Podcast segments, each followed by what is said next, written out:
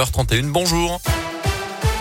Bonjour Mickaël, bonjour à tous. Et à la une de l'actualité ce matin, la Marseillaise qui a résonné ce matin pour la quatrième fois aux Jeux Olympiques d'hiver de Pékin.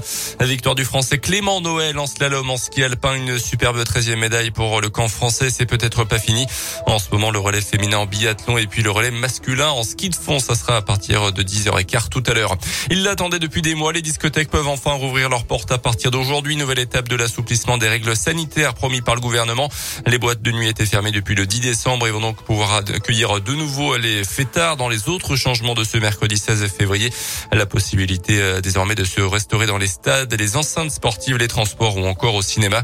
La situation épidémique continue de s'améliorer, mais l'exécutif reste ferme sur le pass vaccinal. 4 millions de Français ont vu leur passe désactivé hier.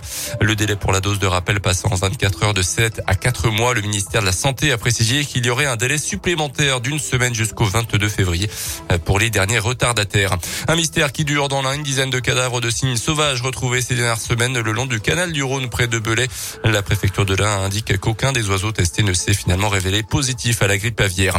En basket, là, Gielbourg qui élimine Limoges, hein, s'imposait 88-82 en huitième de finale de Coupe de France. Qualification pour l'écart. Donc, prochain match jeudi en Eurocoupe pour les récents avec la réception de l'équipe espagnole de Grande Canaria. Et puis en foot, le PSG au forceps face au Real Madrid en huitième de finale allée de la Ligue des Champions. Victoire au bout du temps additionnel 1-0 grâce à Mbappé. Match retour au début du mois de mars en Espagne.